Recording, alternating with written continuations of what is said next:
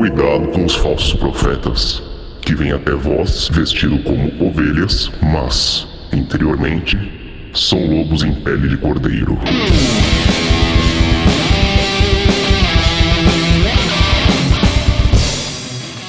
Salve galera! Estamos aqui em mais um PL de Cordeiro no canal Lupus em Fábula. E sendo assim, vocês já sabem, não acredite em nada que vocês vão ouvir daqui pra frente. E hoje faremos um episódio motivado pura e simplesmente pelo ódio de ter que ficar respondendo a mesma coisa mil vezes em grupos de, de, de tarô por aí. Então a gente vai fazer em áudio para poder mandar só o link depois.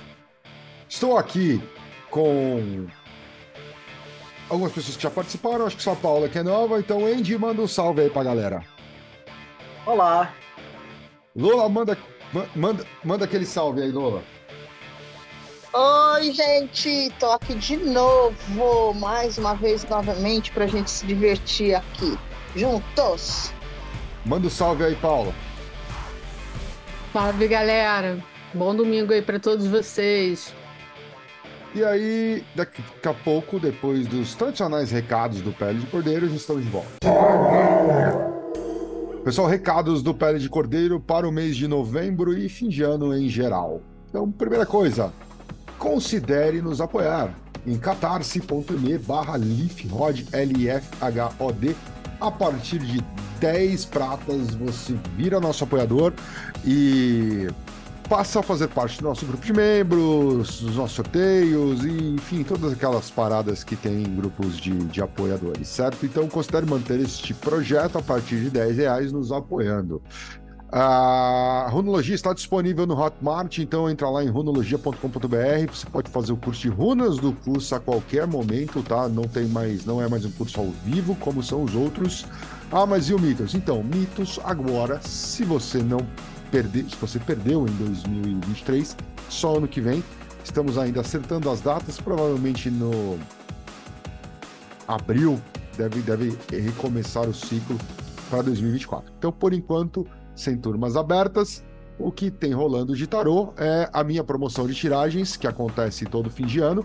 E esse ano tá mais fácil, porque você pode só entrar em rgrola.com.br, já escolher o dia, escolher o horário e por ali mesmo você, enfim, já reserva, já faz a parada toda. Então tá muito mais simples. Então não tem muitos recados, estamos no fim do ano já. E lembre-se de nos apoiar em catarse.me barra E é isso aí, e vamos para o nosso episódio. Bom, pessoal, aqui hoje estamos com essa equipe de tarólogos. Paula, você que é a primeira vez aqui no, no, no Pele de Cordeiro, dá a carteirada aí. Fala rapidinho aí quem é você, o que, que você faz, qual que é seu rolê com tarô. É aquela parada de sempre. Então, é, meu nome é Paula Moore, eu sou taróloga, oraculista e professora de tarô. E tô aqui para dar uma força, né, para também esclarecer essas dúvidas que são recorrentes e que às vezes impede que muitas pessoas ingressem nos cursos de tarô por crenças limitantes, por crenças populares e por muita besteira que tem aí na internet. Então, tô aqui para somar. É isso aí. Pessoal, basicamente o que tá aqui, o que, que vai acontecer aqui hoje? A gente vai gravar esse episódio é um pack de tarô, certo? A gente separou aqui umas vinte e tantas questões, que são questões que toda semana aparecem em grupos de tarô. Assim, a pessoa não se dá o trabalho de rolar um pouco para cima ou de dar uma busca no tópico para ver que já foi respondido 800 mil vezes essas perguntas. Então a gente vai fazer o seguinte: a gente vai gravar em áudio. Se me der na louca, eu faço até uns cortes depois de cada questão, só para poder mandar o link toda vez que a pessoa perguntar, para não ter que ficar gravando resposta de novo, certo? Então a gente fez aqui um levantamento nos grupos de alunos e grupos e, e entre a gente mesmo de questões que sempre aparecem nos grupos de tarô. E aí eu tentei ordenar mais ou menos essas questões, mais ou menos por tema, certo? Então, a primeira, clássica, mas de um nível absurdo. Qual a origem do tarô? Ele não veio do Egito, da Atlântida, da puta que pariu? Qual a origem do tarô? Quem quer responder essa? Quer começar, Andy? Você que é o cara mais historiador aí. E aí, Andy? Veio do Egito? Eu acho que ele veio como um trabalho da espiritualidade, não. Gente, é, é, é, muito surreal isso, porque assim, é tanta discussão acerca do, de como ele veio, de onde ele veio, qual a origem, mas até hoje a gente descobre alguns registros históricos a respeito de cartas, de baralhos, de jogos que se desenvolveram e acabaram resultando no tarô. Só que o tarô também tem como base figuras que já eram usadas em outras crenças, em outras religiões, em outros sistemas, como a Kabbalah. Então, assim, é uma coincidência muito grande que tudo tenha se arrumado para se ajustar perfeitamente a Kabbalah. Mas, historicamente, por registros, a gente só tem que o tarô veio lá como uma consequência dos jogos de cartas, de, dos jogos mesmo, né? De tirar cartinha para jogar baralhos e tal. Mas aí fica aquela questão, né? Será que é só coincidência mesmo? Porque eu acho um pouquinho difícil. Pessoal, só para constar, eu estou tentando até inclusive achar aqui, é, aqui. Vamos lá. Primeira coisa que vocês têm que entender: existe um livro hoje muito interessante disponível no mercado que é o História do Tarô, que é de uma. Isabelle Naldoni. Isabelle Naldoni, uma acadêmica espanhola, se eu não estou enganado. Que é um livro que é muito profundo e faz que ela fez buscas documentais na origem histórica. E ele remonta, se eu não me engano, ao século XIV e XIII, uma coisa assim, 13, enfim, é. algo do tipo, tá? É... Não existe conexões nenhumas com, com, com o Egito até 1700 e alguma coisa, e o primeiro cara a falar sobre isso é o Etela.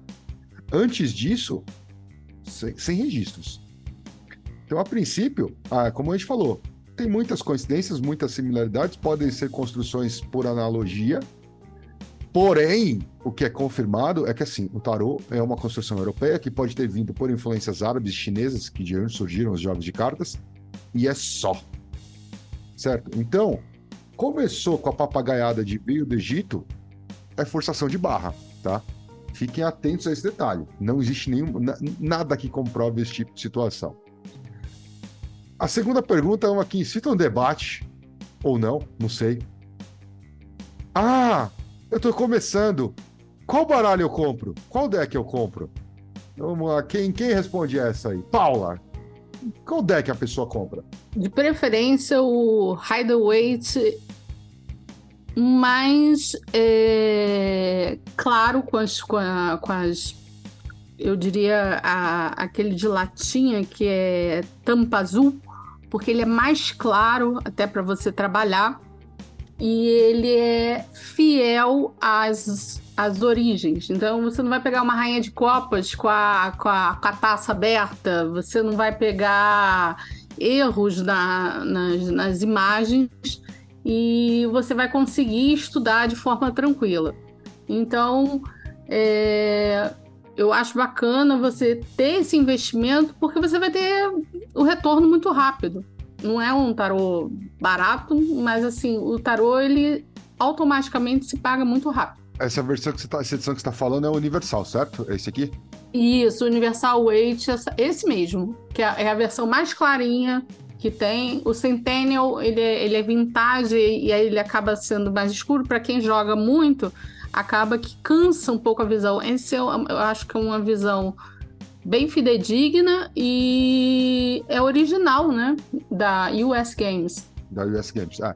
Pessoal, há, dois anos, se eu não estou enganado, o, as ilustrações da Pamela caem no domínio público. Então, hoje é comum, você vai. Eles vão se tornar cada vez mais comum você achar edições a, do Reader Smith por várias e várias editoras. Tá? A, a, a Games, que, que é quem detinha os direitos, hoje tem milhões de baralhos. Esse que a, que a Paula falou é o Universal White. É, tem essa edição da latinha, que inclusive eu estou com ela nas minhas mãos, você não vai ver, porque isso aqui é só áudio, mas ele está com ela nas minhas mãos. Mas o Universal White ele tem vários tamanhos diferentes. Ele é sempre ou uma caixa azul, ou é a latinha azul. Uh, a própria US Games tem. Essa é uma edição recolorida. São os desenhos da Pamela recoloridos, Por se você já acompanha nosso trabalho há algum tempo, já falamos várias vezes sobre isso tal, tinha as técnicas de impressão de época, então tem essas questões das cores que a Paula acabou de mencionar. Ele acaba sendo um pouco mais escuro, um pouco mais é, desaturado, e aí tem duas edições recoloridas da US Games, o Universal White e o. E o que tá Centennial. aqui do meu lado. Não, o Centennial é a edição original, é o Radiant White, que é da latinha amarela, mas que também tem tamanhos maiores. As edições da latinha são tamanhos de baralhos comuns, edições maiores. O Centennial, o The Original, que são da US Games, eles já são as ilustrações originais. Hoje a Lois Carabello tem uma edição que é o 1909, eu acho, se não me engano, o nome dele é esse, que ele também tem as ilustrações originais da Pamela. E aí é cores, mesma história. E a Lois Carabello lançou um bizarro, que é tipo as ilustrações originais em cima de uma textura de papel envelhecido. Tipo, é bizarro, mas ok, enfim. Mas você tem bastante opções, lembrando que um dos, grandes pontos de você trabalhar com o Riddle Smith está no fato de que os arcanos menores são ilustrados, que vai facilitar a sua vida se você está começando. Ah, mas não é melhor o Marcélia, porque ele é o original, ele é o verdadeiro, legítimo. Alguém quer responder essa aí? Ou quer que eu já descarrego a metralhadora logo de cara? Eu acho ótima essa pergunta, porque assim, o, o de Marcélia ele ganhou a fama porque ele era justamente o mais difundido, mais fácil de ser copiado. Ponto. Né? Mais fácil de ser replicado. E aí, graças a esse sucesso todo que ele fez, por conta da galera que não tinha dinheiro para bancar um, um, uma feitura, né? Um, uma fabricação mais, mais rica mesmo, né? Mais bem ilustrada e tudo mais ia no, no. E aí, graças a isso, ele tomou a fama que tem hoje e todo mundo acha que ele é o primeiro. E, gente, não. Assim, fica aí a recomendação também de ouvir um episódio anterior que a gente gravou sobre Sim. Tarô e arte. Tarô e arte, é. Porque a gente fala sobre isso.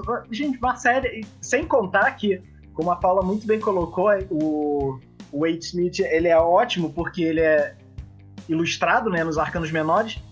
E aí a gente chega no Marcélia e tira os arcanos menores olha para aquilo. E assim, se você não tem bagagem nenhuma, você faz o quê? Você usa os arcanos menores para poder jogar carta, né? Exatamente. Pessoal, vamos lá. Considerações. Uh, Tarô Sala Busca é mais antigo que o Marcélia. Uh, Tarô Soprafino. Soprafino é mais antigo que o Marcélia. São os mais antigos? Não, porque tem os Viscontes, que são os mais antigos. O Vis- O o E Mantenha. o Keren e eu.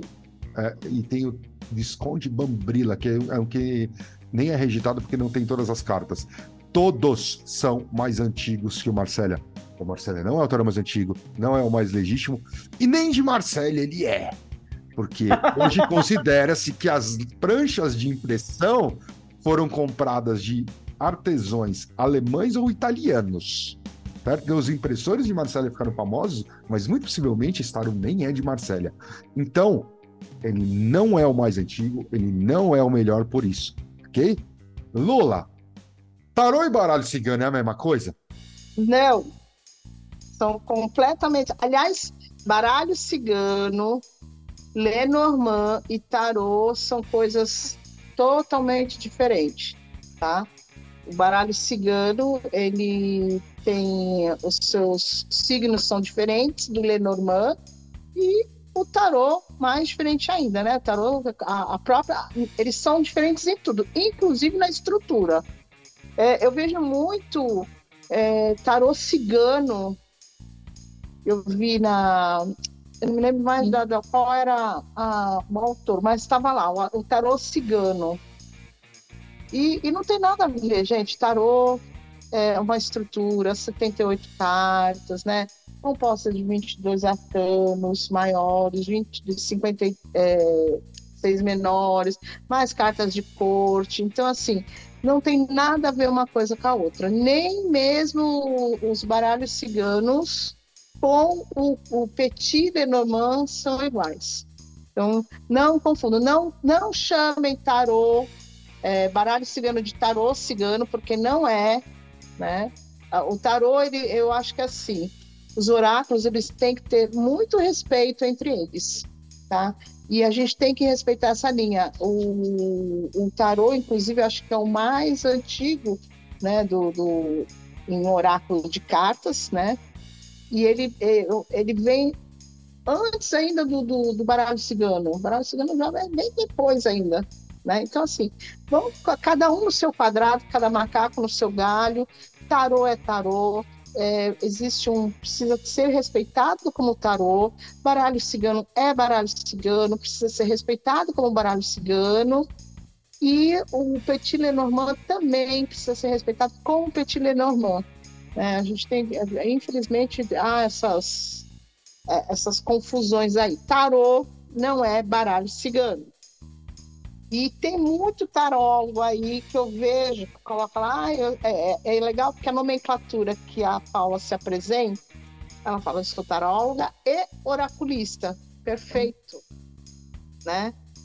É, eu vejo muito, muito, muita gente nova no, no mercado é, fala assim, ah, eu sou tarólogo. Aí chega lá, a pessoa está jogando baralho Lenormand ou baralho cigano. Então, usa do. Eu não sei qual é a magia que a pessoa in, in, coloca na cabeça aí do nome de tarô. Aí usa, acaba menosprezando as duas, os dois oráculos, né? Porque eu falo que eu sou taróloga, mas aí na hora de jogar eu jogo baralho cigano. Então tem que ter essas, essas diferenciações e baralho cigano não é tarô, tarô tem o seu lugar ao sol. Sozinho, lindo, maravilhoso. A Lula acabou já respondendo a próxima, né? O que, que define baralho de tarô? 22 arcanos maiores, 56 menores. Essa é a estrutura básica de um, de um, de um tarô. É... Ah, não é assim? Não é um tarô. Ah, o tarô de Osho é um tarô? Então, não. Se você arrancar as cartas que ele põe a mais e entender as maluquices das trocas de nomes e significados e ignorar isso, você até consegue transformar ele num tarô. Do jeito que ele está estruturado, do jeito que tá que é o livro dele, ele não é um tarô. Ah, mas os tarôs da Limina Eleven tem, tem duas cartas a mais. Então, isso eu já tentei, expliquei em alguns episódios também, tá? A prancha de impressão de um tarô cabe 80 lâminas. E aí, ou seja, tem duas cartas a mais. Por isso você pega qualquer baralho da US Games, tem um frontes e tem uma carta de, de sobra lá que eles botam créditos. A Liminal Eleven, como ela tem um livro que acompanha todo o baralho, e é um livrinho de capa dura, eles fazem um outro oráculo, que é uma carta de, de Yang Yin ou Sim Não. E aí é bom pro seu consulente chato que você já explicou para ele não fazer pergunta de sim não e ele fica fazendo, que você pega essas duas embaralhas, é basicamente uma moedinha em forma de carta mas é só isso. Então, eu vou descartar essa pergunta aqui. E aí, aqui, aqui uma pergunta pessoal, que aí tem pessoas que acham que sim, tem, eu acho que não, mas é o seguinte: baralhos diferentes têm significados diferentes? Não. Quem começa? Paula falou que não. Andy? Não. Lula? Não. Pessoal, estruturalmente, não tem nenhuma diferença entre os baralhos. Tem, ah, ah, o desenho é diferente. É, só isso. Ah, mas eu posso considerar? Ah, o problema é seu. Porém, não tem. Certo? Assim, você tem um tarô, você... quando você entende os arcanos, você escolhe mais bonito. Se você achou bonito, você joga com ele. Pode ser um lixo simbolicamente, pode ter uns arquétipos, uns estereótipos, nada a ver, que não faz sentido nenhum. Você entende o que a carta significa? Acabou. Você joga com qualquer um. Pode ser um tarô de gatinho, inclusive. Ah, não, mas não pode ser um tarô de gatinho. Pelo amor de Deus, cara, não culpa tarô de gatinho. Você compra o tarô de gatinho, compra o tarô de vampirinho. Acho Tem ótimo. vários. Inclusive, chegou um, chegou um baralho cigano bacana aqui pra mim. O, o cara falou, mano, dá, dá esse baralho pra Lola. Falei, não sei se ela vai querer. Mas tô, deixei guardado aqui, Lola. Depois eu te mostro. Depois no final da gravação eu te mostro o que, é arrumado. Mas eu, o que eu acho legal é que, assim, não muda o significado. Mas eu acho que, dependendo do tipo de, de ilustração que você tem, ele te dá uns insights, umas inspirações, tipo, uma intuição diferente. E aí sim, a resposta pode vir mais fácil ou não, por conta da, da ilustração da arte daquela, daquela carta. Mas o significado não tem que mudar, não. O que se muda não é tarô. Eu acho que talvez as, essa questão de não de mudar o significado, mas de trazer é, o insight do primeiro momento com aquele tarô que você realmente vai se identificar. E aí é legal. Sim. Então tem gente que gosta de usar o tarô dos gatinhos, o tarô das flores, o tarô do coraçãozinho, enfim. Né? Aí vai por onde quer. E isso é legal porque você, você, se você começar a juntar as coisas, você pega, por exemplo, a fala da, da Paula que diz, olha, compra esse oráculo, né, esse, esse tarô, porque ele, ele é mais claro. E eu, eu, particularmente, eu tenho isso. Eu gosto muito, muito, muito de trabalhar com oráculos claros. Que assim, quando eu bato o olho, eu já. Eu, opa, não que eu vá saber o significado de imediato, mas é que ele parece que traz a luz, né? Então já, já junta isso. Veja aquilo que você, é, quando você já tem uma certa bagagem, o, o tarô, o oráculo que você, né, o deck que você vai se identificar, e essas percepções de claro, escuro, né? Aquilo que vai fazer mais sentido para você. É isso que vai te trazer. Agora, o significado não vai mudar em nada. Nada, absolutamente nada. É, mandaram isso aqui para nós, Lola. Ó, eu falei, vai, vai pra Lola esse aqui, é um baralho cigano. Olha, ele, é, ele é, ele é claro.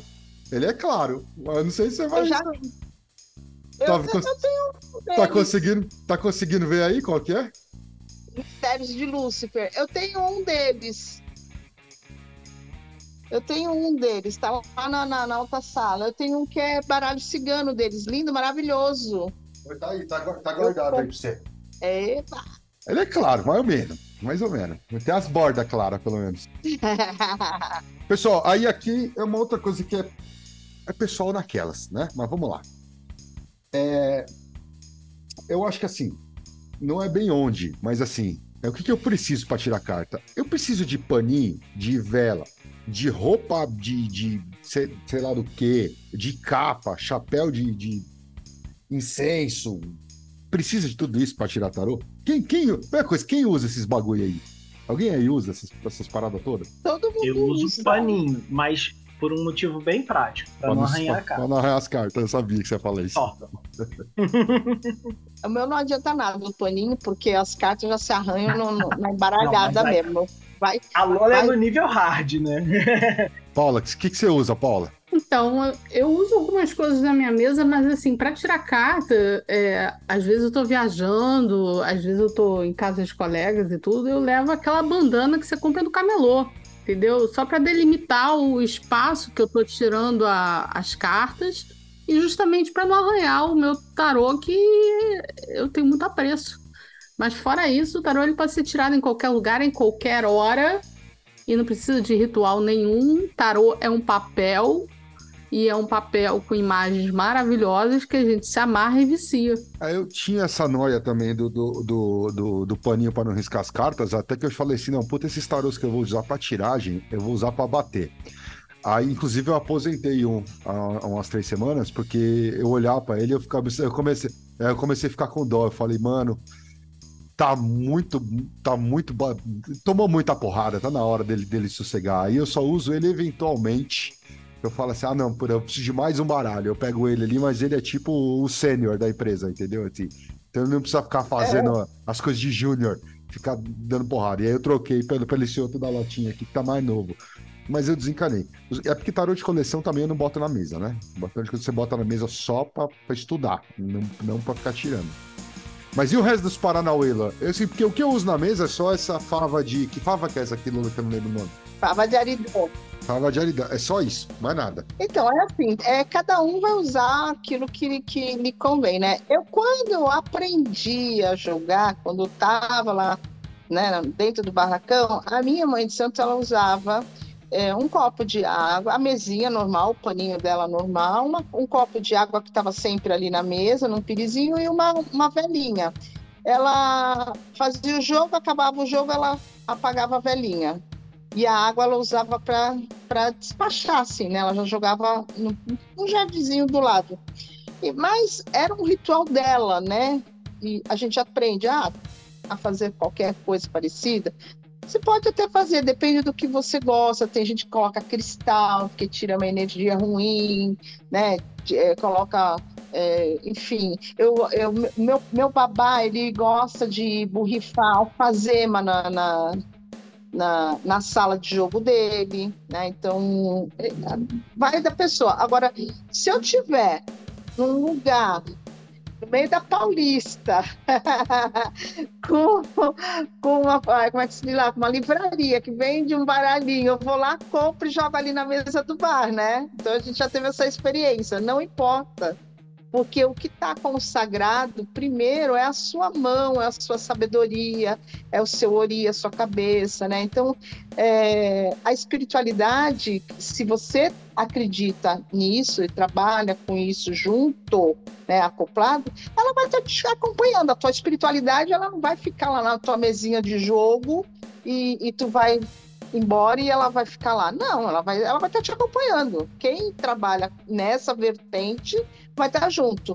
Quem trabalha com conhecimento, né, o preto no branco, vai estar lá na tua cabeça. Então não importa qual é o, o, o lugar que você esteja, né, o, o ritual que você vai fazer. A gente faz em casa, na sua, porque é o seu campo de força. Aí existe diferença, né? Seu campo de força é uma coisa. E aí, no, no, seu dia a dia, é outra totalmente diferente. Você pega seu paninho, coloca, amarra lá seu tarozinho, suas cartinhas para levar daqui, daqui para lá e deixa ele rolar a cidade inteira, que é excelente, que ele vai conhecendo o mundo. É, o importante de tudo, de você usar paninho, usar vela, enfim. Não, isso, não, isso é feito para o seu campo de energia, onde você costuma tirar. É, né? Aí sim, isso pode fazer um efeito, pode fazer toda a sua diferença. Mas quando a gente leva isso para o mundo, o que você vai levar é a sua energia, porque o conhecimento e a espiritualidade, se você trabalha com essa energia da espiritualidade, ela está na sua cabeça, ela está te acompanhando. Então você não vai deixar a espiritualidade no teu ponto de força lá, no teu, no teu quartinho e ir para um outro lugar sem esse conhecimento porque a, a tua energia está junto, a tua espiritualidade está junto e teu conhecimento está na tua cabeça.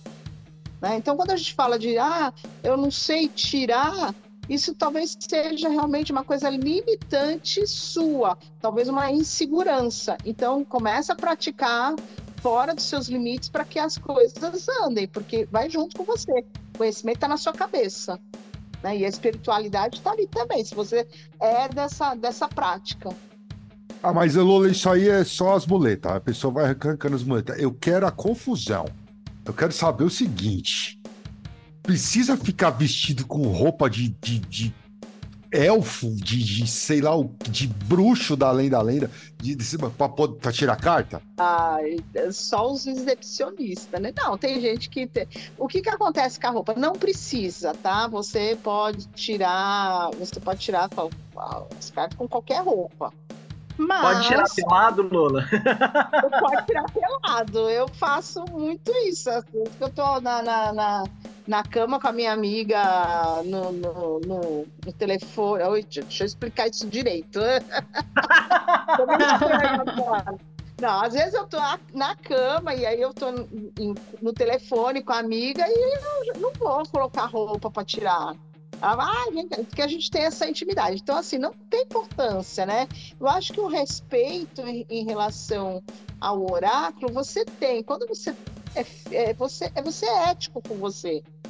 Né? Não é se você vai estar vestido, não é porque a, a maldade vai estar na tua cabeça. Aí é uma outra questão.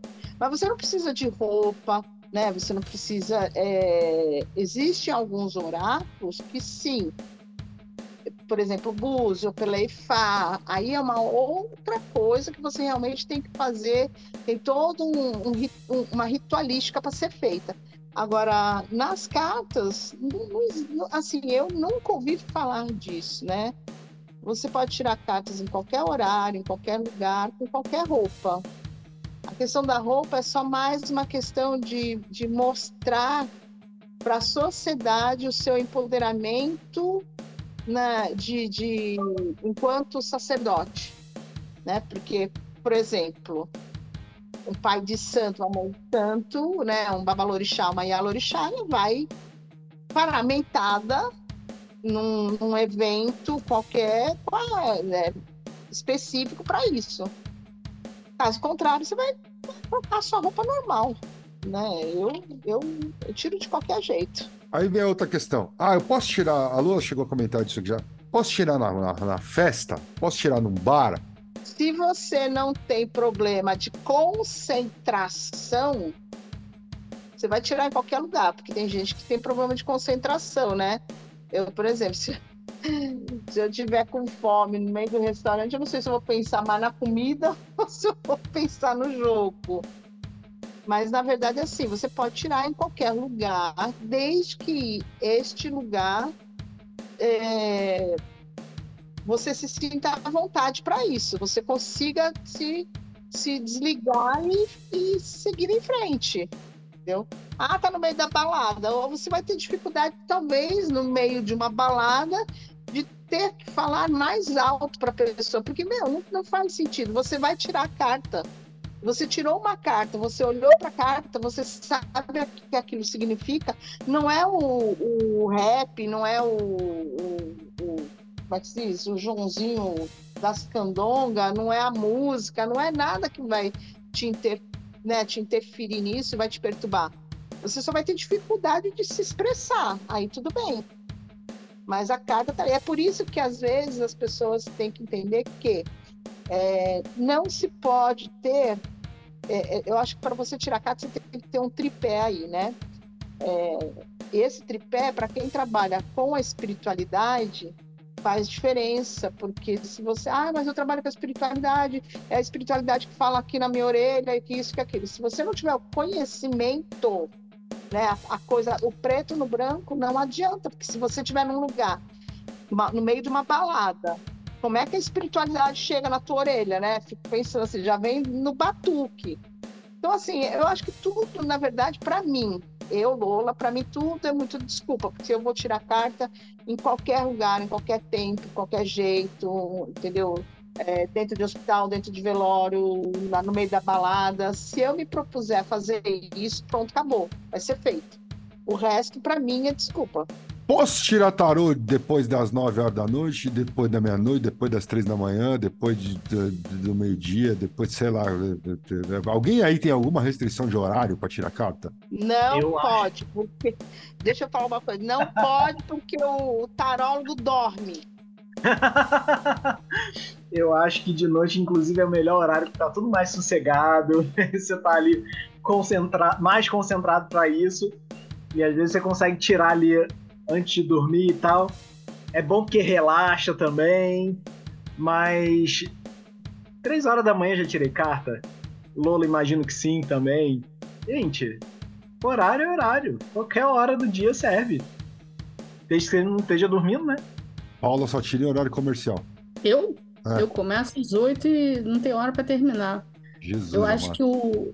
É, eu acho que o que a Lola falou é muito importante. A gente tem que estar com o nosso mental organizado e centrado. A partir do momento que a gente está com essa condição, a gente já tem um conhecimento, até porque nós somos tarólogos, ou pelo menos as pessoas aí que, que vão conhecer, consultar outras pessoas estão procurando tarólogos.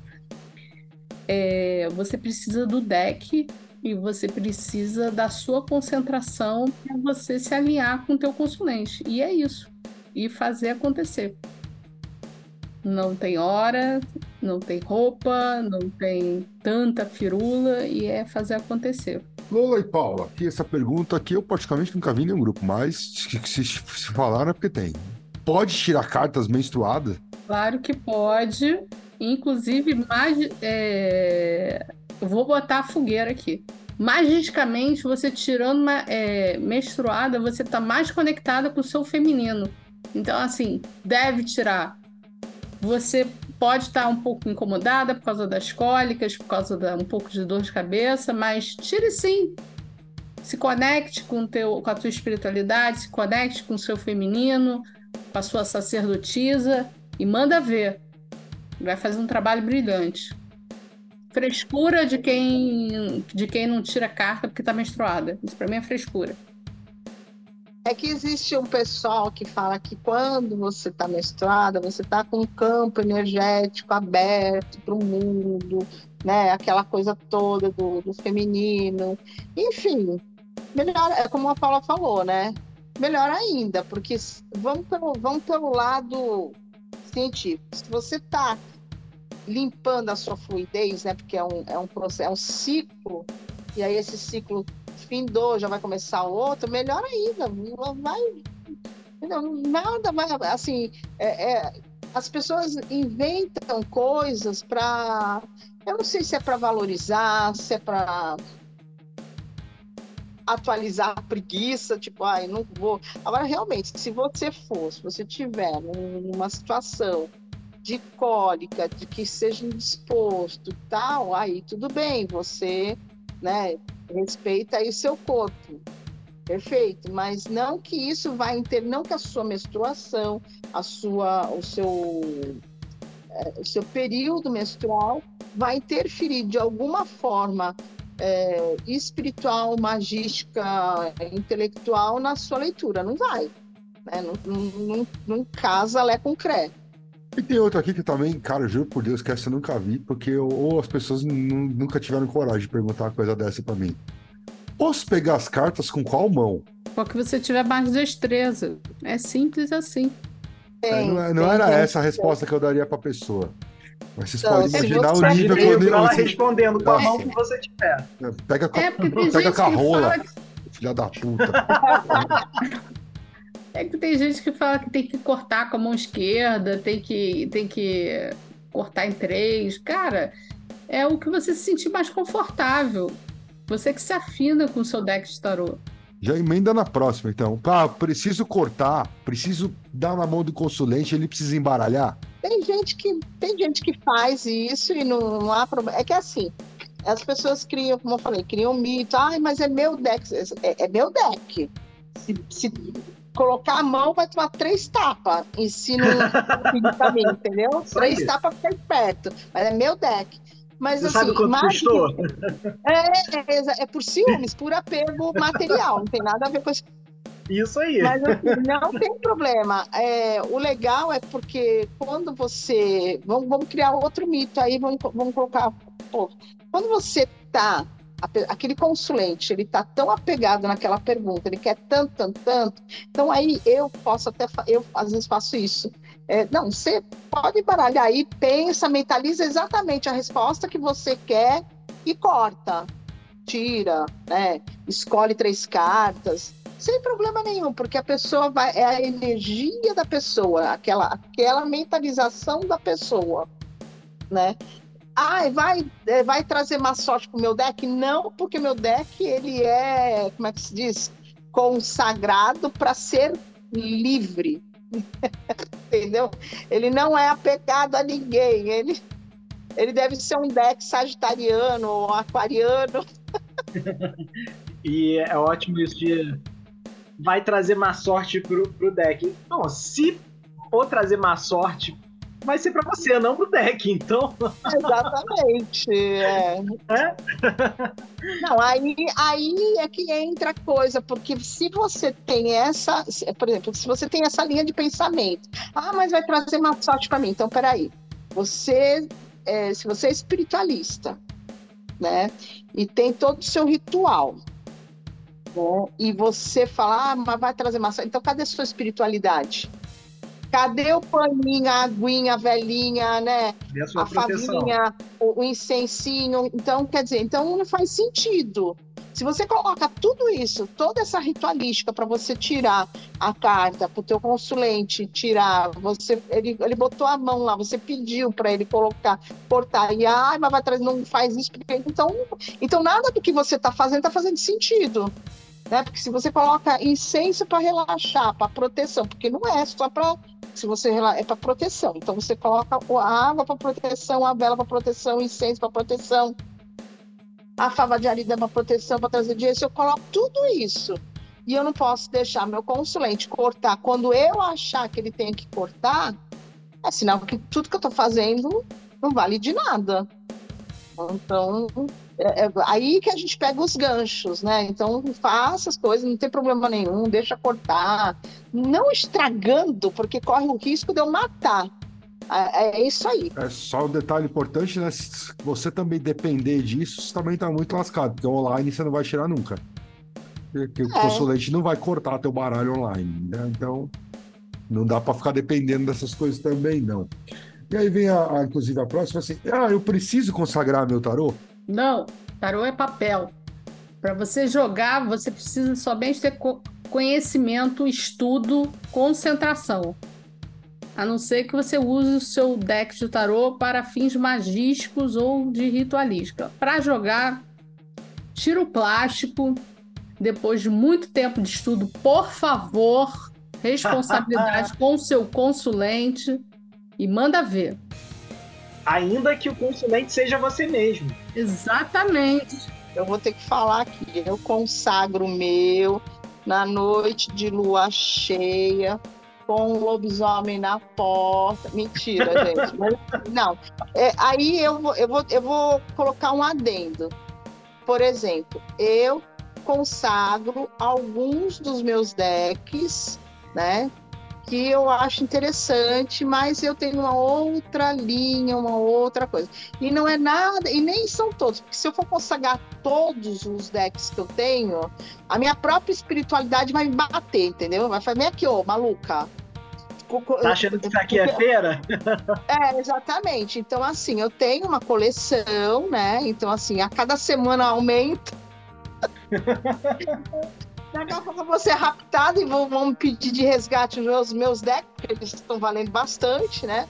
Mas assim, tem um, tem, é, é, é um que eu consagro que é válido para todos, né? E aí é uma outra ritualística particular. Tem gente que gosta de colocar lá no, no, no, no tempo, tem gente que gosta de acender uma vela, tem, tem gente que gosta de, sei lá, de fazer uma estrela lá e colocar no meio, aí vai de novo. É necessário? Não. Se você quiser um consagrado, ele é válido para todos, gente. Não, não entendeu? Não, não faz, não, é, não, cria essas coisas que você fica limitado. Então você de repente você vê um deck lá, compra um deck, se você é, é a mesma coisa que aconteceu comigo. Eu estava em São Paulo, a gente resolveu jogar, eu não tinha levado o deck, eu fui lá, comprei um deck, consagrei não, consagrei na, no cartão de crédito. Ele foi consagrado no cartão de crédito, paguei e pronto, tirou, acabou, né? A, a, o que tem a maior a consagração maior que existe entre você e o seu deck é a sua cabeça e o seu ensinamento, seu aprendizado. Então é assim, é o seu ori, a sua espiritualidade e o seu ensinamento. Sim. E o uso botar em né? prática também, né? É, colocar em prática. Se você não adianta nada se você tiver 10 decks consagrado e você falar que a carta da lua é a pura prosperidade. Pronto, o Grola vai bater palmas, né? É a pura, né? Não, essa carta da lua é a prosperidade, né? É a pura prosperidade, é só ela que é... Então, assim, você tem que ter o conhecimento, né? Você tem que ter ali a parte didática da coisa. Isso é que consagra o seu deck. Começa por aí. O aprendizado. Aí, na segunda linha, porque, até porque quem trabalha com espiritualidade, os ciganos, as ciganas, é, quem joga, né, quem trabalha com, com espiritismo de fato lá, que é do Umbanda, Candomblé, enfim, qualquer um é, quando a pessoa está incorporada, ela não usa oráculo. Porque o próprio espírito já está ali, né? Então, assim, a, a, minha padilha ela não precisa do meu oráculo, ela já está ali, ela que sabe, não precisa. Né? Eu é que preciso do oráculo, não é ela. Então, quanto mais eu aprender, mais eu tenho a habilidade de, de ir buscar a, a, a, o ponto mais certo, o ponto mais exato do problema, daquilo que o meu consulente não está conseguindo enxergar e que a espiritualidade vem mostrar para gente de várias formas, da forma mais simples, da forma mais destrada. Então, assim, é, é, é estudo, gente, é estudo. Dá para usar pergunta de sim e não com tarô? como que eu faço perguntas melhores? Quer abrir aí, Andy? Cara, pra que você vai perguntar sim ou não pro tarô? Primeiro, a, a, é, o pessoal confunde muito pergunta objetiva com pergunta de sim e não. Né? Então aí já entra toda uma problemática de não saber perguntar. Se a resposta depende de sim ou não, vamos tentar analisar o que, que te faz perguntar para querer saber se sim ou se não. Então a pessoa, ah, quero saber se essa, esse trabalho que, que eu estou em vista vai ser bom para mim. Sim ou não? Sim. Então, na verdade, você quer saber o andamento caso você aceite ou caso não aceite. Dá pra fazer dois caminhos aí se quiser, né? Vai te dar uma, uma, um direcionamento muito maior. Porque se for sim ou não, como você mesmo diz, Grola, joga uma moeda para cima. Cara ou coroa já responde, né? Então acho que aí entra a nossa dificuldade e aí e também, né, a dificuldade de fazer perguntas, eu quero dizer, nossa enquanto pessoas que querem ter respostas, mas aí entra também o nosso trabalho como aquele que está sendo oraculista, que está sendo tarólogo, de tentar interpretar o que está por trás da pergunta da pessoa para poder direcionar melhor a própria pergunta dela e a resposta, né? Exatamente, porque às vezes a pessoa não, realmente não sabe formular a questão, né? Você entendendo o, o contexto que ela está passando, você mesmo formando, fala, ó, oh, eu vou colocar assim, pá, e aí explica a pessoa, ah, ok. Sim. Né? E é resolve. Exatamente. Simples assim. Outra pergunta comum aqui. Ah, mas quando que eu uso o método americano e quando eu uso o método europeu? Paula, quer falar? Então, é, particularmente na minha mesa, eu falo isso até para os meus alunos, eu tenho a, os, os três. É, se eu falar errado, agora não me xinga, tá? Os três sistemas é, já arrumados. O, os métodos. O americano, é. três métodos o americano, o europeu e o. inclusive o GK. O GK. Né? Mas você já, você já deixa um baralho de cada jeito também? Já, já deixo ah, é os três arrumados. Porque igual o que eu. acontece? Às vezes da plataforma entra cinco minutos. Eu vou do americano. Às vezes compro um pacote maior. Eu me sinto mais confortável no europeu porque dá o detalhe, dá o, né? Uhum. Mas eu gosto muito do GK porque é, há um tempo atrás eu usava essa coisa muito da corte, entendeu? De, de tirar a personalidade, porque assim. Ah, na boa, é consulentemente pra caramba. Você pegando a Caralho. personalidade do, do, do, consulente, você identifica quem tá ali conversando com você. E no GK tem isso, assim como é, que eu chamo de uma máscara, né? O que, que ele tá vestindo ali para você. Então eu tenho particularmente três esses três métodos já montadinhos assim na minha mesa. E aí na hora é tipo assim, eu sinto e vai. É, não tem muita regra, né? Assim, ah, quando? Não, você usa. É, é, bom, tem, tem uma regra. Você precisa saber, né? Para usar método europeu, você tem que saber o método europeu. Para usar método GK, você tem que saber o GK. O americano é mais fácil. Né? Você aprendeu arcano menor e maior, você sabe fazer americano. O resto tem muita gente. Já vi muita gente aí em grupo ah, postando foto de ah, eu fiz uma tiragem para mim, me ajuda a interpretar em método europeu. A pessoa não interpretou porque ela não sabia usar fazer método europeu. Ela tava só querendo a tiragem de graça, né? Sim. Acontece muito. Muito. E, e, dentro do próprio método americano também tem, tem uma dificuldade básica aí que as pessoas não entenderem que também existe uma metodologia para ler através do método americano que muita gente atropela coloca tudo no mesmo nível. E aí, se, se sai uma corte, a pessoa não entende que aquilo ali também tem a ver com atitudes, com momentos, etc. A, a questão do arcano menor ser de fato menor do que um arcano maior, que traz uma, um, um, um, um olhar. Cenário, um detalhe. É, você ir atrás do detalhe, exatamente. Então, o próprio método americano também requer um cuidado, né? Que muita gente, muitas vezes as pessoas atropelam. E não se importam com isso, simplesmente tira, pronto, coloca tudo em pé de igualdade e não, não atentam para isso. Essa aqui é interessante, eu vou inverter a ordem aqui. Posso trabalhar com taroterapia sem ser terapeuta? Ou psicoterapeuta? Não. Paula? Cara, você vai estar tá fazendo um desserviço à sociedade. Pessoal, embora existam aí, um, é, é, principalmente o, o, o, que ficou mais famoso aí, eu não sei fora daqui, mas no Brasil foram os trabalhos do Vit Pramad de taroterapia e tal, e tem muita gente que eu acho, eu acho de maneira errada, e quer começar a estudar tarot pelo trabalho dele, acha errado.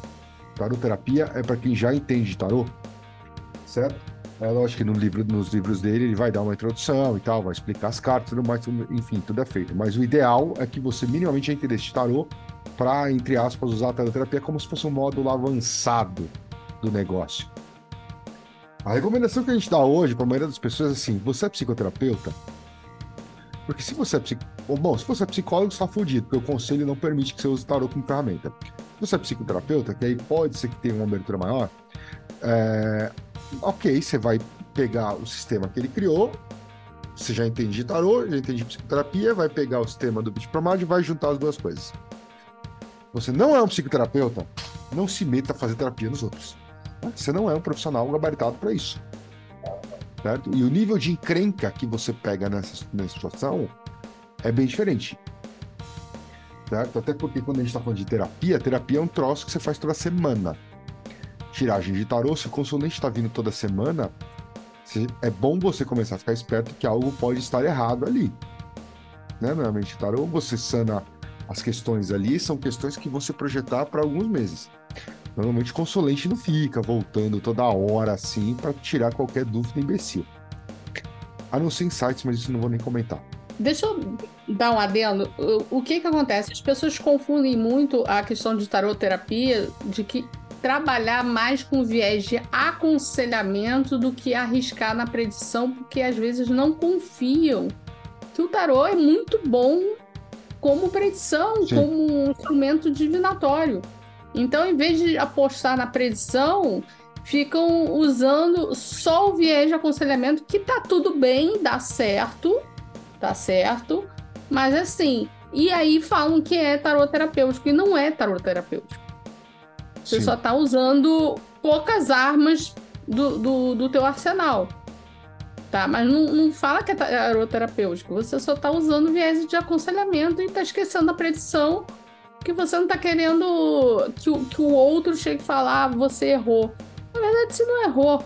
Você deu o que tava o cenário ali apontando. E ainda bem que as coisas mudam, né? Sim.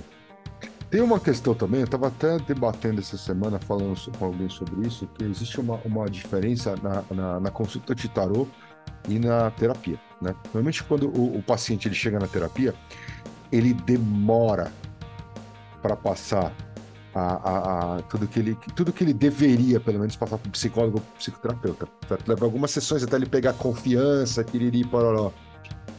No tarô, não. O cara senta e você aperta ele um pouquinho, ele sai cuspindo tudo. Certo? Só que, por quê? Porque são características de, de diferentes de trabalho. O tarô não está aí para resolver uma questão psicológica de ninguém. Ele pode até indicar e aconselhar mas no geral ele não está lá para resolver a questão psicológica do teu, do teu, do teu consulente. Então, normalmente, quando, quando aparece no tarot que o consulente tem questões psicológicas e você percebe na tiragem, a tua orientação é que você fale com ele, tenta, tente convencer ele a fazer terapia. Agora, você está fazendo tiragens de aconselhamento com tarot, né, como a Paula falou, não quer dizer que você esteja fazendo tarot terapia. Tudo que envolve terapia é um processo diferente, certo? Mas para tirar carta eu não tenho que ser médium? Não tem que ter uma entidade que vai falar as respostas para mim? Não. Não. não. Não. Alguém quer explanar? Ou podemos ir para a próxima? É, primeiro de tudo, né? É não, não, não, não ao quadrado mil vezes. Bom, enfim, é não. Você vai estudar sempre, uhum. né? É, e tem e outra coisa, as pessoas, as pessoas têm uma, uma, uma, noção de que a entidade vai ficar ali conversando com você. Gente, vocês soubesse o nível de paciência que Orumilá tem, hum, entendeu? o povo não ia querer, porque assim, é, Orumilá já virou uma divindade, do oráculo, é, é, o próprio oraculista, porque ele não tem paciência com o homem. Eles, é, é assim, as, o oráculo, qualquer um deles, eles não têm paciência com a gente. Porque o que, que acontece? Você vai lá, ah, eu quero saber se o caroço vai voltar. Aí sai a carta da foice, ou sai a carta 10 de, de, de espadas lá do, do tarô. Não, não vai voltar, essa situação esquece. Ah, mas é, tem alguma coisa? Será que ele não. Mas será que no caminho dele ele não vai voltar por quê? Cara, ele não vai voltar. Não vai voltar. Essa situação acabou. Então, o, o, a, a, divindade, seja ela qual for, né, que vai vir falar na nossa orelha, vai vir trazer para você essa, essa, essa dica, ele vai falar sim ou não, e olha, é isso, não faça diferente disso, porque não vai mudar. Então, os, o, as divindades, elas não são, é, elas não são pacientes em ter que ficar resolvendo mimimi. Entendeu? Então, a parte do mimimi é com a gente. Eles são diretos e objetivos. Então, assim, ah, a entidade. Não, é direta e objetiva. É isso. Então, você não vai ter, a entidade não vai te responder, você não precisa. Primeiro de tudo, faça isso, uh, estude, estude. A entidade, a espiritualidade, ou seja, o que for que você acredita, ele vai te dar dicas, ele vai te dar caminhos. Olha, é isso. Faça assim. E acabou, entendeu? E só, e só vai conseguir fazer isso se você tiver o conhecimento, se você tiver o estudo. Porque ele não vai soprar a resposta pronta, não. Exatamente. Nossa, o, o, o a, é, é, é, que assim, eu não sei qual, da onde saiu esse mito todo que espiritualidade gosta de chá da tarde, cara. Não gosta. eles têm mais o que fazer, né? Vamos combinar que eles têm mais o que fazer do que ficar aqui ouvindo ladainha nossa. Tipo, tô aqui gastando tempo preso, preso entre aspas, em alguém para poder falar com outra pessoa e é sério que você tá me perguntando isso? É por isso, mas é engraçado. Agora eu vou contar rapidinho aqui. É por isso que existe é, o, o búzio, né, também, porque a gente sempre no, no culto dos orixás o homem ia consultar o Urumilá. O Urumilá falava assim, né, assim, olha, tem que fazer isso, isso e isso. Consultava lá o oráculo, ah, é isso, isso isso. Aí via, ah, mas como é que tem que ser feito isso? Ah, mas como é que tem que ser a galinha? Ah, a galinha tem que ser branca, preta, amarela. Ah, mas o, o, a, o pé da galinha tem que estar virado para frente para trás. Como é que você tem que tomar banho? Ah, mas você tem que colocar, entendeu? Então é tanta coisa, tanta coisa que o Urumilá falou assim, olha, quer saber uma coisa? Chega, eu não tenho paciência para isso não catou, foi viver no Orum, lá, vamos viver no céu que é melhor, e deixou o oráculo, né? Por isso que nós temos os oráculos, porque Orumilá cansou de lidar com o homem, e a gente cansa também, né? Então é, é exatamente isso. Não, é, sem, é zero paciência, é zero paciência. Então é assim, ó, vai estudar, por isso que tem os odus, por isso que tem as cartas, por isso que tem o, o né, são 78 cartas, são 36 cartas, são 52 de Sibila. Então, assim, vai estudar primeiro, porque o conhecimento está aí. O conhecimento está para todo mundo. Aprende com o seu mais velho, aprende pelo, na, lendo vários livros. Então, é tudo isso. Que aí sim facilita a, a sua vida, a vida da espiritualidade, porque não, não existe isso não.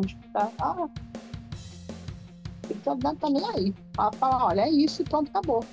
Muitas vezes ela fala, é, é isso, deixa o recado e sai fora. Eu já passei por isso. Falei, gente, e agora? O que, que eu falo agora? E, e o resto? O que, que eu falo? Volta aqui.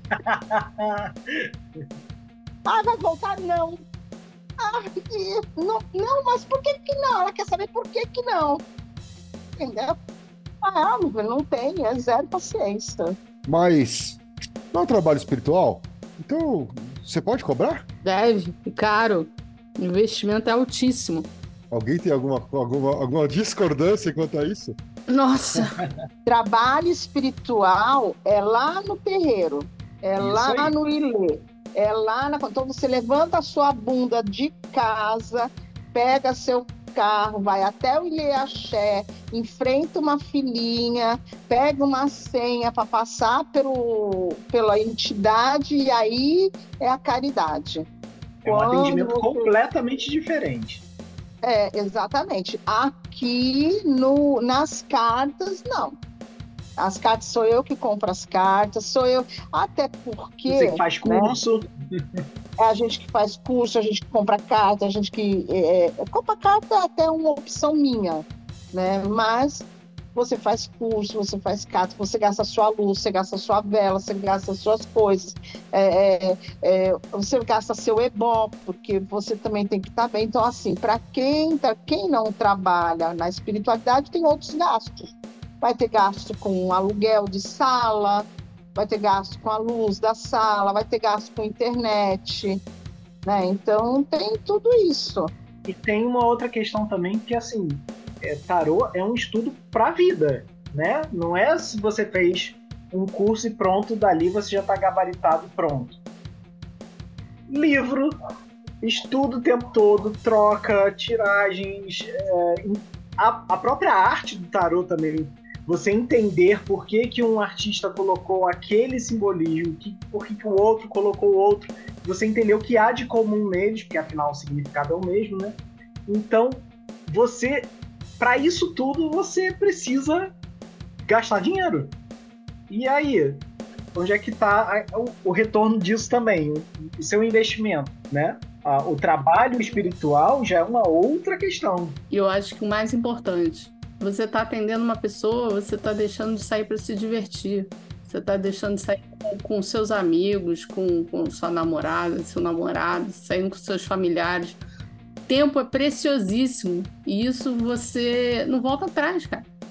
Entendeu? Então, assim, é um trabalho que é uma profissão que dá muito certo, dá dinheiro, mas assim, você precisa se valorizar, porque assim, para você chegar a ser um bom tarólogo é... e ter um, um, bom atendimento, ter uma, né, uma boa estrutura, é...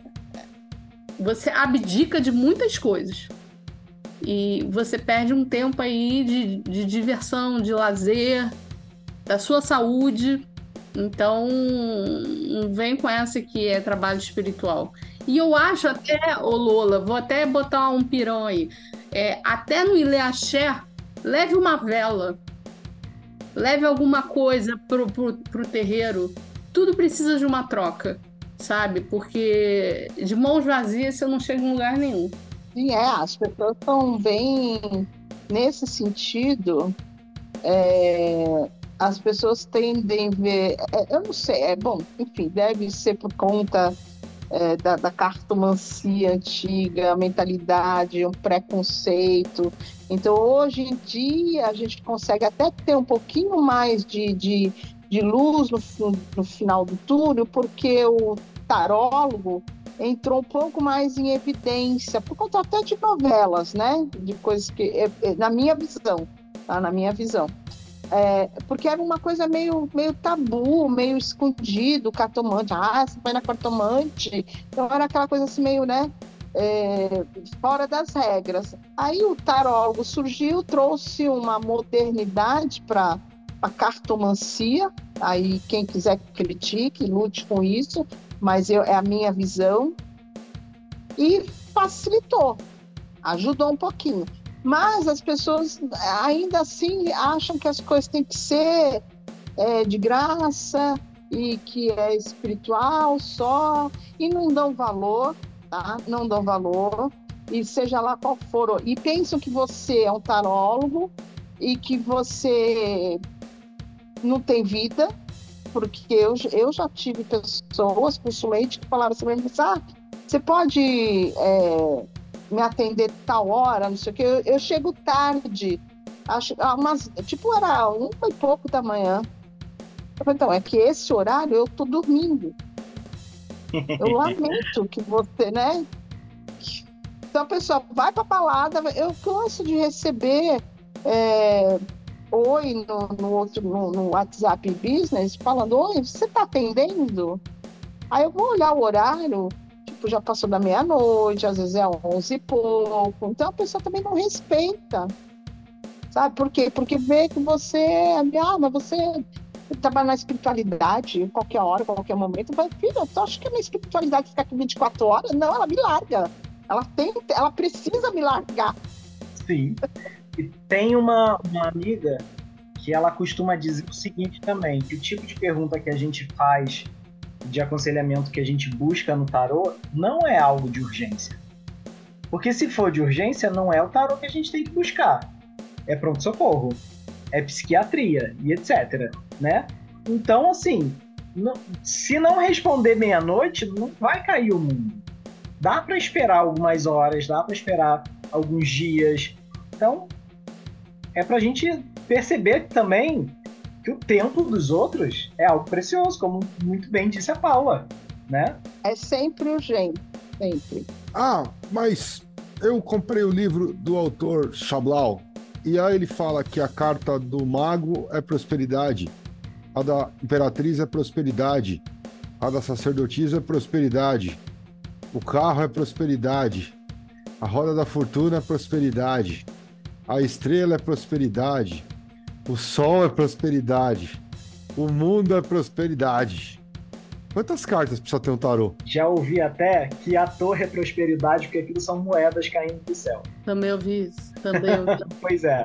Galera, Gente, é. se você for pegar o tarô é, baseado nesse tipo de autor, se você está começando a estudar, já começa a botar a mão no seu freio de mão, tá? Porque se fosse para ser assim, eu não precisava de 22 cartas. Isso eu tô falando só de arcanos maiores.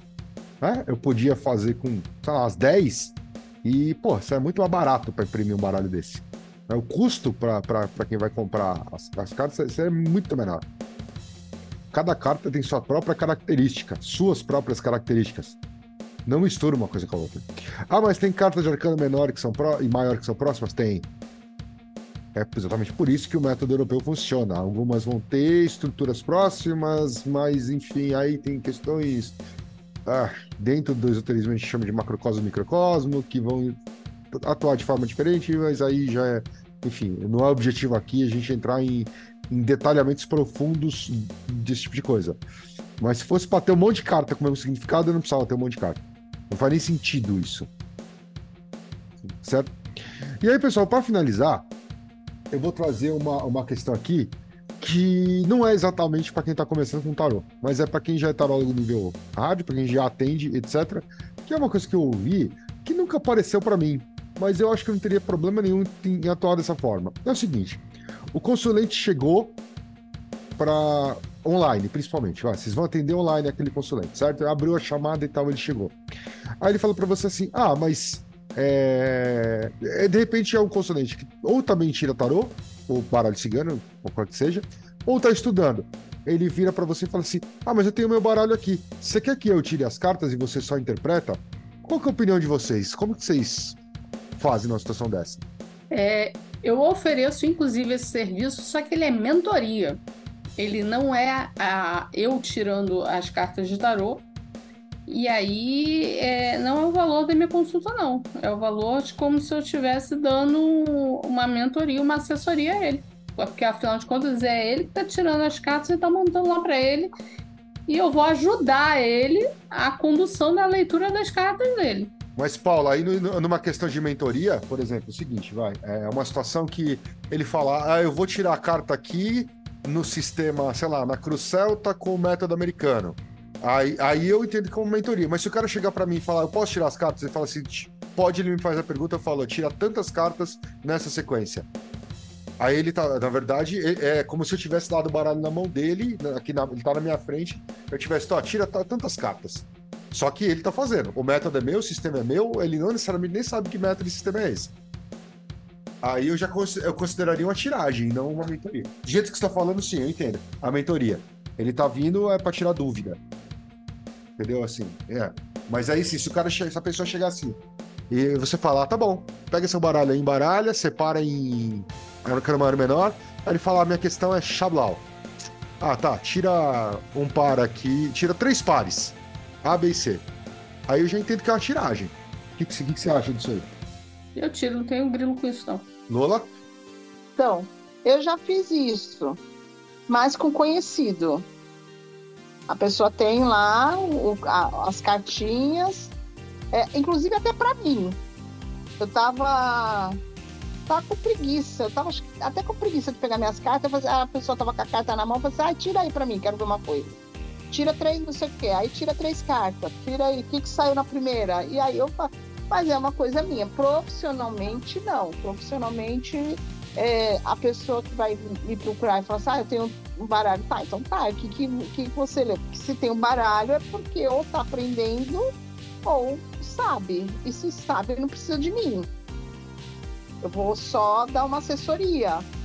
Aí eu vou, eu vou entrar que nem a, a Paulinha falou. Não seria uma mentoria, mas uma ajuda. Agora eu já fiz isso, eu já tirei a, a, é, a pessoa tinha o baralho, é, tá longe de mim e, e a gente não, na chamada mesmo. Aí vai, tira aí não sei o que, vai, tira mais uma. Tira não sei e, e funciona. Andy, já fez alguma experiência do tipo? Não, nunca fiz assim não, mas gostei da ideia, já dá pra treinar. Gostei da, da, da dica da, da, da Lola de, opa, faz o seguinte, tira você aí pra mim, que aí não é a minha mão, não sou eu escolhendo. Mas gostei da ideia. E também não teria problema de, de tirar, de interpretar, não. É... Porque entendo que, na verdade, seria como se a pessoa estivesse cortando as cartas que eu tô usando também. Considero tiragem do mesmo. Só vou frisar mais uma vez aí, para vai que alguns, alguns espertalhões estejam no programa. Quando a gente fala isso, como a Paula falou, é diferente de você chega com o método, com o sistema, com tudo pronto e, e pede ajuda para interpretar. Isso é mentoria. Agora, quando você tá com seu baralho e você tira, só tava usando as tá, só tá sendo a mão para tirar as cartas do meu jeito. Ah, não, ok. Beleza. Tá tudo certo. Eu particularmente só, só acho ruim porque normalmente eu fico olhando e, e voltando para as cartas o tempo todo, entendeu? Para pe pegar outras percepções. Aí, se, não tá na tua frente, é foda. Eu acabaria montando o jogo na minha frente de um jeito. É, exatamente. Você acaba pegando a carta e montando. Essa parte é legal, por exemplo, para quem quiser treinar, né? Quem, tipo, os, os tarots estiver estudando, é você treinar a, a carta em si. Então, o, o Andy tá lá do outro lado, Andy, tira aí uma carta. Ah, ele tirou lá a sacerdotisa. Ah, o que, que vou falar da sacerdotisa? Eu não preciso olhar. Isso aí é a mesma coisa que o seu, o seu tarô só tem um símbolo lá. Ah, sim. O mínimo. Né? Então você, você, ah, o que que essa carta significa para você? Essa carta vai significar isso, isso, isso. Aí faria sentido. Você, no, no padrão de treinamento, né? Para você e, e, fugir do campo visual. Né? É lógico o campo visual ajuda.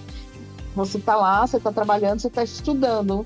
A parte de teste de exercício seria exatamente essa. Olha, pega lá, tira uma carta lá, o amiguinho tira, saiu o carro.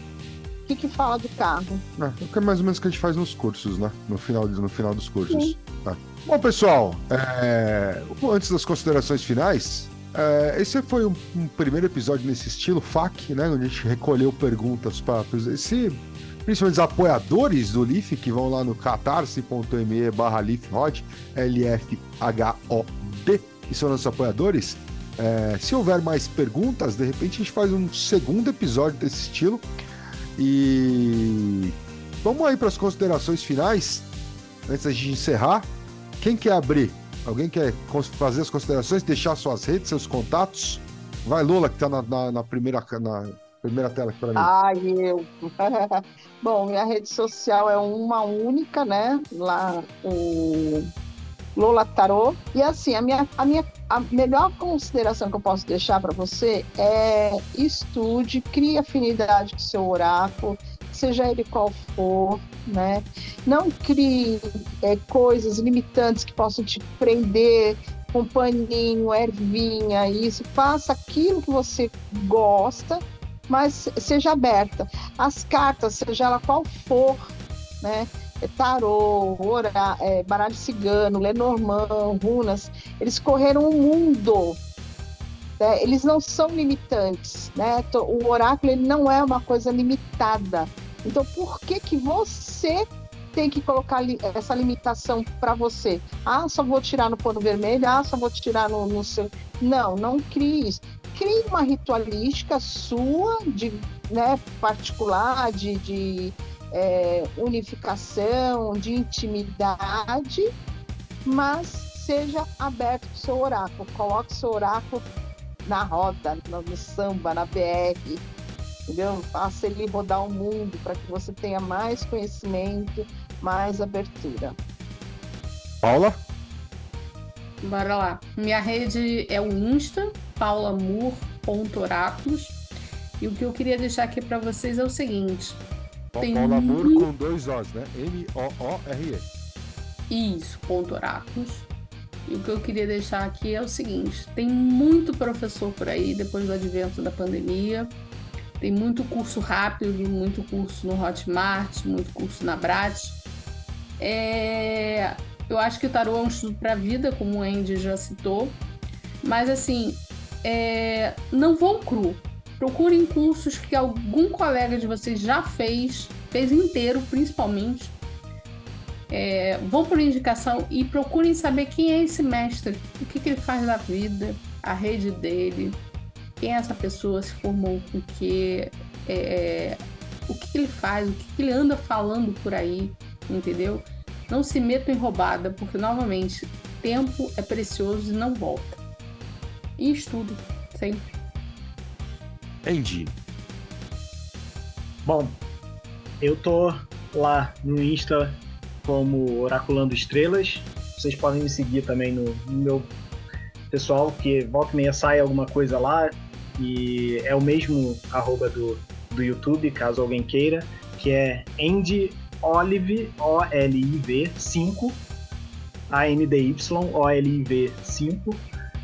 E tanto lá no Instagram quanto no, no YouTube tem uns videozinhos lá sobre reflexões a respeito de perguntas, a respeito de tarô, como é que a coisa entrou na minha vida. No Oraculando, vamos voltar a esse movimento de, de, de estudo lá. E quem quiser conferir um estudo mais aprofundado, é, ao longo desse último ano eu participei bastante de um canal chamado 3 de Vênus, que está em ato, não sabemos por quanto tempo, mas que tem um baita material lá de estudo, assim, com apoio de simbologia, de astrologia, tudo junto, misturado e baseado em situações, em questões do cotidiano, em filmes e obras é, cinematográficas e séries, etc. E tudo isso analisado com a ótica dessas três coisas: astrologia, tarô e sim, simbolismo, né? Vale muito, muito a pena. É isso aí, pessoal. Então, lembrando, apoiadores do, do Leaf, se vocês acharam esse formato interessante. A galera que já que é nosso ouvinte sabe que a gente está explorando vários tipos diferentes de formatos de, de com mais gente, menos gente. A gente deve trazer, inclusive, algumas coisinhas diferentes aí para o próximo ano. Mas apoiadores do LIP, se tiverem mais questões que puderem, quiserem levantar, ou não só sobre tarô, mas sobre outros temas também, a gente pode pensar aí em fazer algumas coisas nesse formato FAQ, perguntas e respostas, certo? E é isso aí, pessoal. Não esqueça de se tornar um apoiador em catarse.me barra LifHod, L-F-H-O-D, e até o próximo mês.